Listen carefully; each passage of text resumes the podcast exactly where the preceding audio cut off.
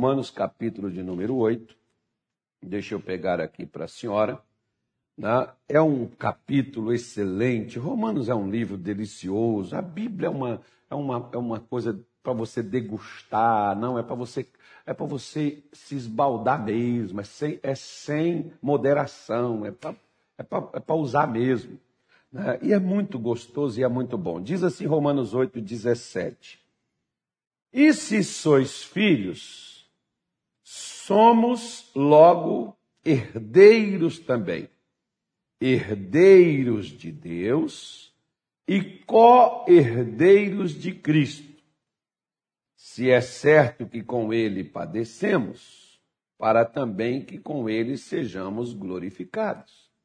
Então veja só o que, que Paulo fala aqui nesta neste versículo 17 de Romanos 8. Se somos filhos, logo somos herdeiros também, herdeiros de Deus e co-herdeiros com Cristo. Vamos dar uma parada aqui e vamos analisar algumas coisas. Né? De, de que coisa, pastor? É, quando Paulo fala sobre esta colocação, né, ele está dizendo assim: ó, você é herdeiro de Deus e co-herdeiros de Cristo. Co-herdeiro significa, herdeiro é você que vai herdar diretamente daquela pessoa o que é dela. Né? E a palavra co-herdeiros é aquele que vai herdar junto com os outros é um segundo né, as, as advogadas aqui da igreja que me assistem aí pode me corrigir. Né? Se eu estou falando errado, pode colocar aí para os irmãos aprender o que é certo. Né? Então, num termo jurídico, seria aquele que herda junto com outros. Né? Você vai herdar juntamente com, com Jesus aquilo que foi dado como herança pelo Senhor Deus. É interessante, ontem eu estava aqui com o pastor Lucas, que está aí, né, sua esposa, a senhora, sua mãe. Eu sei que o pastor Lucas não está assistindo a gente, que ele tem coisa melhor para ver, né? Que ele está lá cuidando do Micael, que nasceu. Então, o pastor Lucas está ocupado. Eu sei que ele não está vendo, mas alguém vai contar para ele, né? Sempre as pessoas vão e contam boas notícias, falam de coisas boas. Eu não estou falando mal do pastor Lucas, porque quando eu tenho que falar mal, eu falo com ele. Né? Eu não, eu não gosto de falar das pessoas por trás, falo na frente, que a pessoa está me vendo e ouvindo da minha própria boca. É, se tem que falar. Aí, o pastor Lucas, por exemplo, eu estava aqui conversando com ele, a gente estava falando sobre a parábola do bom samaritano. Porque pastor, irmão, quando conversa, a gente pode até falar de Flamengo, Fluminense. Ou o Flamengo até ganhou, gente. Eu não acompanho, não, eu só vejo depois nos jornais. Né? Eu não tenho, não, nem sabia que estava jogando. E não sou flamenguista também, não. E, e não, não, mas tem, tem, respeito os irmãos. Tal. Né? Então, é, você pega, né? e a gente não fala, pode falar de futebol, pode falar de carne assada, pode falar, enfim, mas sempre pastor mesmo, quando senta e conversa, não tem como não entrar na Bíblia. Não tem como não falar de Deus. E aí eu estava conversando, o pastor Lucas veio aqui e tal, a gente estava conversando, estava falando, ontem foi aniversário dele, né? Eu já dei os parabéns, não vou dar de novo. Né? Então, o pastor Lucas, que ficou aqui alguns dias aqui para mim, que ajudou aqui, que fez os cultos, fez as reuniões tal, orou aí pelos irmãos, abençoou a vida dos irmãos. Ontem ele estava aqui, a gente estava conversando, e a gente entrou nessa parábola do bom samaritano, que foi uma parábola que Jesus contou em Lucas 10. E Jesus contou essa parábola por causa de um doutor da lei, de um pregador, né, de um mestre, de alguém que ensinava as escrituras, que chegou para ele e fez a ele uma pergunta. Qual foi a pergunta? Mestre, o que eu faço para herdar a vida eterna? Amigo, deixa eu falar com você uma coisa. A mesma coisa tem pessoas que nos perguntam a gente de outra maneira. Pastor, o que, eu tenho que fazer para me ser abençoado? Você não tem que fazer nada, irmão. O que, que você tem que fazer para você herdar uma herança? Você só vai ter que conhecer e saber o que, que é que você tem para herdar. Né? Então, você só precisa saber, por exemplo, o dia que eu, o dia que eu morrer, meus filhos têm que saber o que, que deve e o que, que tem para eles. Só isso. Eles não precisam perguntar se eles podem ficar com aquilo. Porque o que eu deixei, o que era meu, agora passou a ser deles. Eu não preciso fazer nada, eu só preciso receber, saber o que, que é, saber onde é que é que está, pegar aquilo que foi deixado para mim e passar a fazer uso. Eu tenho que descobrir então onde é que está o testamento, ou então eu vou ter que fazer aquele negócio que as pessoas sempre faz quando morre alguém da família e não deixa um testamento, eles têm que fazer um negócio. Como é que chama aqui, Nilton?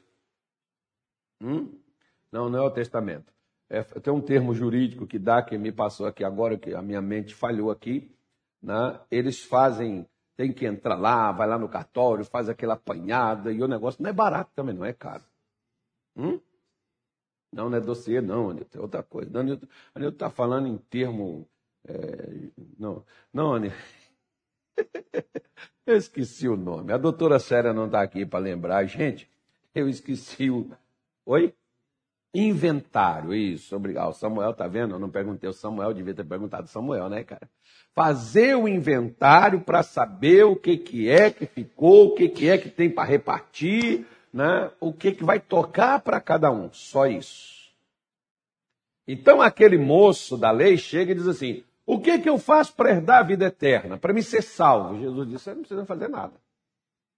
Você só precisa receber.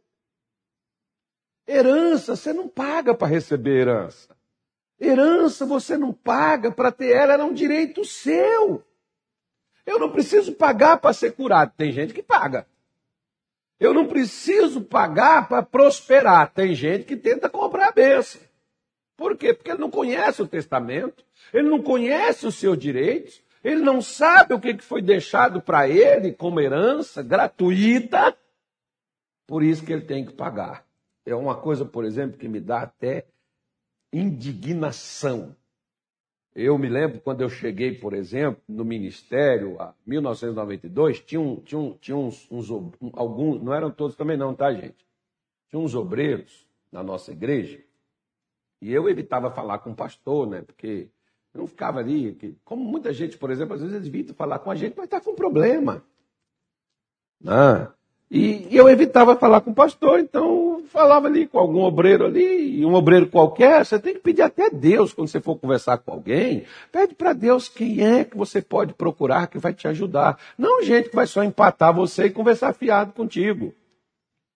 Né? E eu conversava com aqueles obreiros e eles falavam assim: olha, irmão, você vai ter que orar muito. Você vai ter que buscar muito a Deus, olha, porque quanto mais é assim, parece aquelas coisas de penitência. Quanto mais o seu problema é sério, mais você vai ter que fazer algo para Deus ver que você merece receber aquele negócio. Então você vai ter que jejuar, você vai ter que orar, você vai ter que fazer vigília, você vai ter que subir monte, descer monte. E eu faltei, virei um cabrito de tanto subir monte, jejuar. Era bom que eu era magro. Não, eu estou precisando até fazer um jejum. Eu até falei com o Anilton quando eu entrei aqui que eu vou marcar 40 dias de jejum. Eu já pensou o Anilton, o Anilton vai jejuar comigo, vai virar uma vara. Né? Porque o jejum é bom, ajuda até a gente vencer quando não consegue vencer gordura, obesidade, o jejum ajuda. Né? Então, a casta de, de, gordura que só sai com jejum e oração. Né? Então, tem problemas, forças espirituais, que é oração. Tem muita coisa. Um dia, por exemplo, uma senhora chegou comigo e disse assim: ó, já fiz vigilante do peso, não sei o quê, final das contas, dieta, mas não sei o quê, o pastor não conseguia emagrecer. Foi uma oração que eu fiz para ela, pronto, ela resolveu o problema dela. Por quê? Porque o problema dela era algo específico que fazia ela passar por aquela situação apesar de não comer, apesar de se cuidar, se tratar, ela não conseguia perder peso de forma alguma. Tem gente que não. Tem gente que perde peso assim que fecha a boquinha, assim que passa a fazer exercício, vai perder peso naturalmente. Eu, por exemplo, quando tenho a disciplina, faço e consigo perder. Então não é demônio. Né? Mas tem gente que às vezes são problemas que as pessoas têm. Pode ser um problema, por exemplo, no corpo da pessoa, no sangue. Aí é um médico, um remédio, um tratamento que a pessoa faz, a pessoa consegue eliminar. Tem gente que já demoniza tudo e põe demônio para tudo quanto é lugar. Como, por exemplo, a pessoa não consegue, não conhece os direitos dela, sua herança. E o que, que acontece? Ela fica então tentando comprar algo que já lhe tem de direito. E nas prateleiras de Deus não tem bênçãos para ser vendidas, tem bênçãos para ser recebidas. Por quê? Porque passa a ser um direito seu quando você conhece o testamento que Deus te deixou. Tem dois, ó. Tem um que o pessoal chama de velho, mas que de velho não tem nada, tá, gente? Tem outro que chama de novo. Tá? Mas de novo não tem nada, né? Já está ali há muito tempo.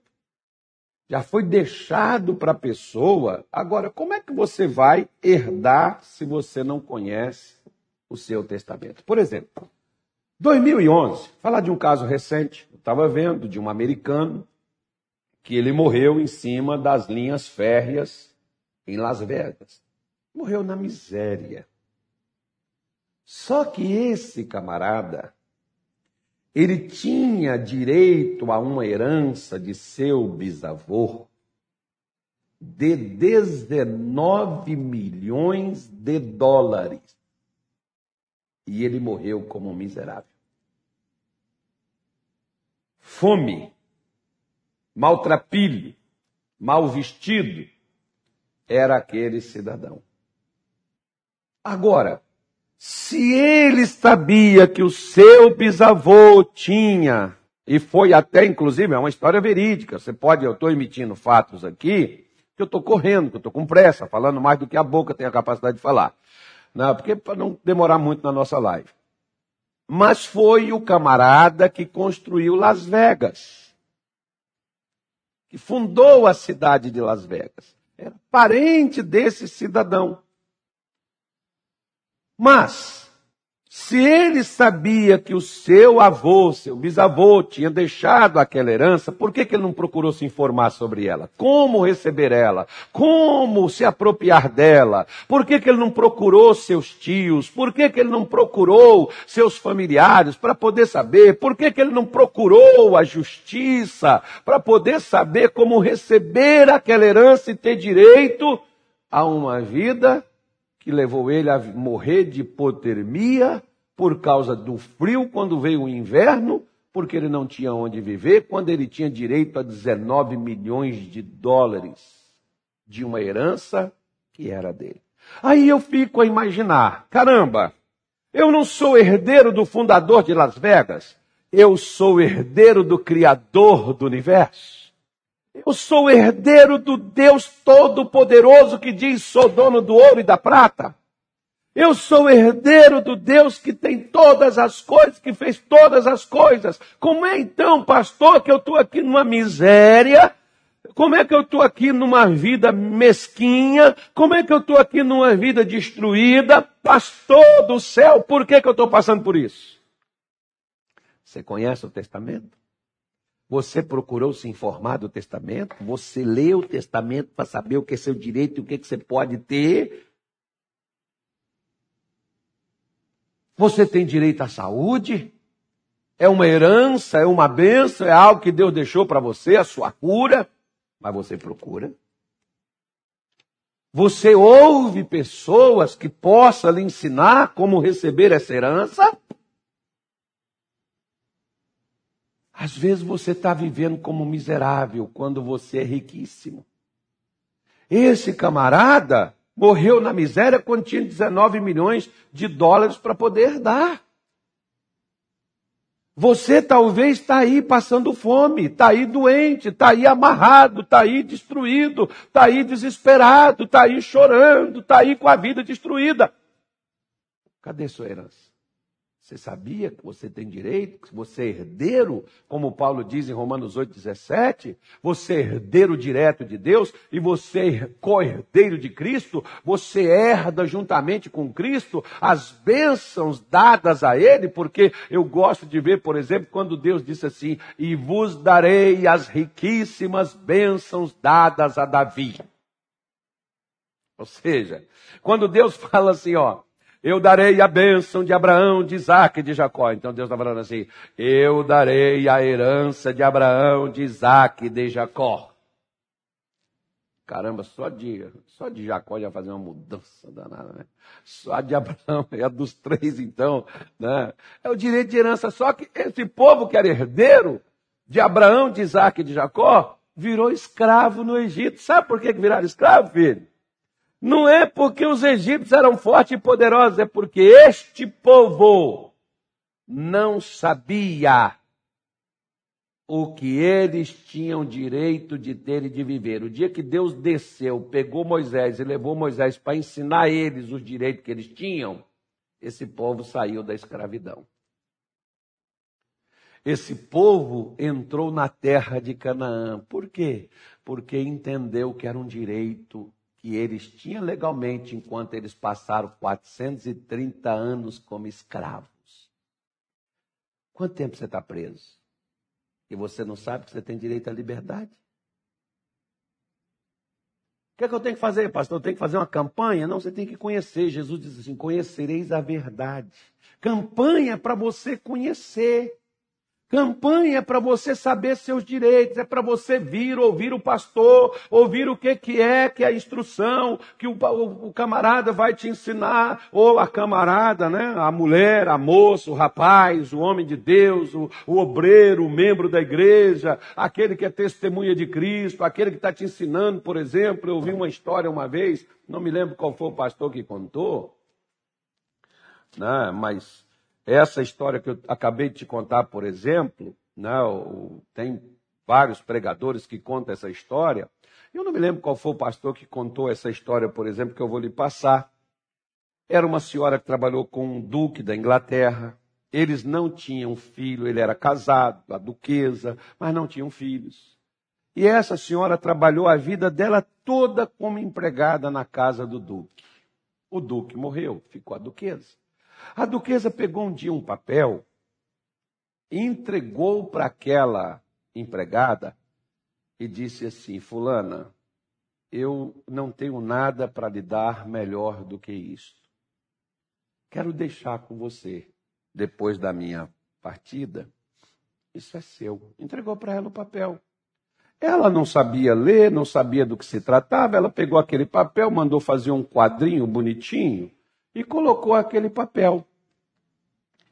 E aí, quando ela, né, a duquesa morreu, aqueles camaradas interesseiros, avarentos, botaram os olhos na riqueza do duque, botaram a empregada para fora de casa, assumiram a casa e ela foi viver na rua.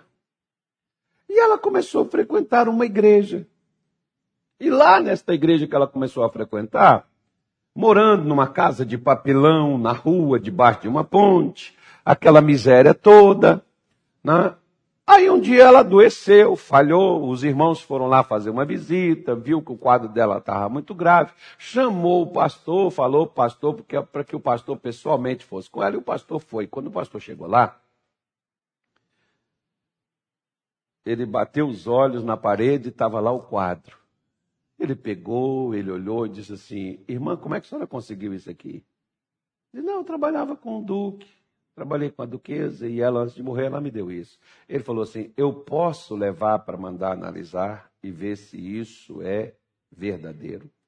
Ela falou: Pode, mas desde que o senhor o senhor não jogue fora, o senhor me devolva, porque a última lembrança que eu tenho do duque da duquesa é isto aí. Eu fui expulsa da casa, fui expulso de tudo, então não tenho acesso a mais nada. E, o, e aquele pastor levou o documento, foi analisar, e o documento era verídico, era verdadeiro. Aquilo era o quê? Era o testamento que deixava tudo para ela. E ela estava vivendo na rua. Só para a gente terminar, ó. Romanos 8, 32. Aquele que nem mesmo ao seu próprio filho poupou, antes o entregou por todos nós, como também com ele não nos dará todas as coisas. Vamos fazer nossa oração? Pai, em nome de Jesus, como é bom, ó Deus, quando nós verificamos o testamento, quando nós descobrimos os direitos que já nos foram dados, a herança que foi deixada para nós nos apropriarmos delas. Oh meu Deus, e o Senhor deixou a paz, deixou a saúde, deixou a alegria, deixou a prosperidade, deixou a salvação, deixou a liberdade, o Senhor deixou tudo o que o homem precisa, como disse o apóstolo Pedro, melhor, o Espírito Santo através do apóstolo Pedro. Ele nos deu grandíssimas e preciosas promessas para que por meio delas fiquemos participantes da natureza divina. As suas palavras estão aí para nós nos apropriarmos, para nós recebermos. Não precisamos pagar, não precisamos pedir, mas receber aquilo que gratuitamente nos foi dado em Cristo Jesus. Oh meu Deus, e estas pessoas que hoje entenderam, Senhor Jesus, eu estou orando por elas, incluindo todas elas na minha oração. Os que pediram, os que fizeram, meu Deus, um pedido de oração, os que pediram oração em prol de suas vidas. Senhor, em o nome de Jesus, dá a eles o direito que eles possuem. Meu Deus, faça a eles a justiça por causa daquilo que o Senhor comprou para todos nós lá no Calvário. Em o nome de Jesus, que o Senhor cerque agora esta casa, cerque agora esta pessoa, cerque esta mulher, cerque este homem, cerque esta família, e que o Senhor abençoe estas vidas agora. Você pode receber a bênção do seu Deus, a sua herança, mulher, a sua herança, homem, como Pedro, quando entrou na casa é, de, de e, e, e disse para aquele homem chamado Enéas: Enéas, Jesus Cristo te dá saúde. Oh, minha irmãzinha, você que está doente, meu irmão, você que está doente, Jesus te deu foi saúde, seu direito é saúde. Levanta, toma posse da bênção de Deus, recebe sua herança, você é herdeiro de Deus. Pai, em nome de Jesus, que a liberdade chegue agora onde o cativeiro sempre esteve presente, as cordas da morte, as cordas de angústia, as cordas do inferno, que elas sejam quebradas nesta tarde de hoje. E você pode saltar livre você pode sair livre desta cadeia, desta prisão, porque Jesus Cristo veio para te soltar, para te livrar das cadeias que te prenderam até agora. Seja livre. Seja livre, saia dessa depressão, saia dessa ansiedade. Você tem um Deus que cuida de ti, que te deu direito à liberdade. Venha para fora, como Jesus disse para Lázaro: saia para fora, no nome de Jesus, deste medo, dessas dúvidas, dessas preocupações, dessa ansiedade. Senhor, eu estou clamando e te pedindo, abençoa, meu Deus, todo o teu povo que essa graça chegue a cada um e que eles sejam abençoados agora. Porque nós não estamos apenas te pedindo algo, mas aquilo que o Senhor mesmo diz que nós temos direitos. Porque nós somos herdeiros. E como herdeiros, nós recebemos a nossa herança agora, em o nome de Jesus, e vamos levantar e prosseguir e desfrutar do que o Senhor deixou para a gente. No nome de Jesus Cristo, nós abençoamos o teu povo, nós abençoamos a tua igreja. Que essa mulher, que este homem viva, seja feliz, preenchido e seja realizado plenamente no nome de Jesus. Amém e graças a Deus.